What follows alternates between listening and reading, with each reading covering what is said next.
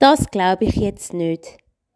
Wieder mal so einen Abend, wo ich von einem langen Arbeitstag heimkomme und eigentlich nur noch ins Bett will. Und dann der fast schon penetrante, hellgelbe Zettel an meiner Haustür klebt gesehen, wo ganz fett gedruckt drauf steht, Sendung fehlgeschlagen. Der Zettel ist von der Post oder der DHL.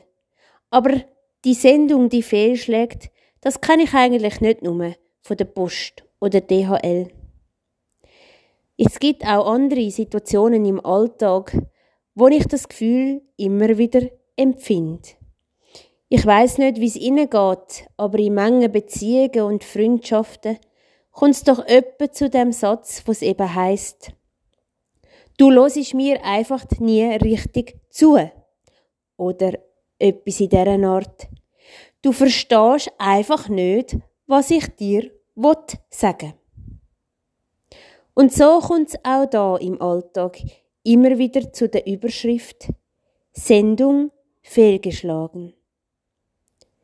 Letzte Woche in einer Weiterbildung haben wir genau auch über das Thema geredet, aber in Bezug auf unsere Gottesbeziehung. Da hat einer zu uns gesagt, weisst, jeden Tag nehme ich mir bewusst eine halbe Stunde Zeit, auf Gottes Wort zu hören. Ich nehme mir Zeit, zum zu spüren, wenn ich innehalte, ob da etwas kommt, ob ich die Heilige Geistkraft merke oder irgendwo etwas ausgelöst wird, wo mir eine Art eine Antwort auf eine Frage gibt. Und so oft kommt da einfach nichts.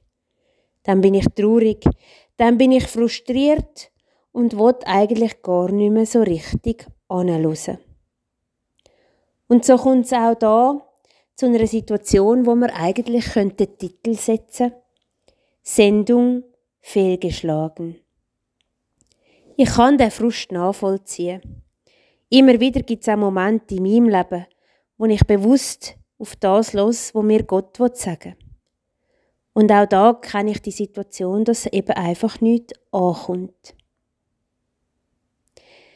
Wenn jetzt aber die Situation kommt, wo das Päckchen oder der Brief, den ich am Anfang erzählt habe mit dem Zettel an der Türe, doch den Weg zu mir findet, auch nach vielen Momenten, wo ich Geduld gebraucht habe oder Momente, wo ich frustriert bin, gibt mir auch Zuversicht, dass Gottes Wort, dass das, wo etwas oder jemand mir sagen will, auch immer den Weg zu mir findet.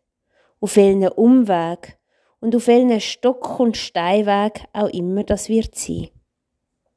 So möchte ich Sie heute motivieren, mit mir zusammen die Geduld aufzubringen an jedem neuen Tag innezuhalten, anzuhören und darauf zu hoffen und darauf zu vertrauen, dass die Sendung von oben eben bei uns ankommt. Und da kommt mir ein Lied in den Sinn, das ich immer wieder gern singe und auch für Sie heute laufen lassen.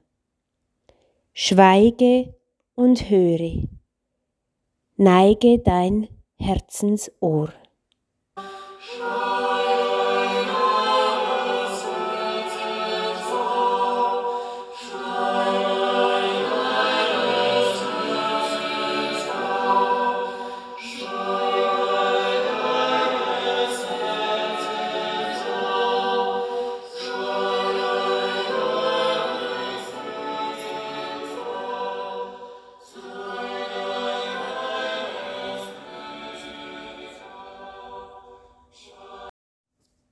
Sie haben gehört, Pfarrerin Susanna Klötti aus der schönen Stadt Luzern.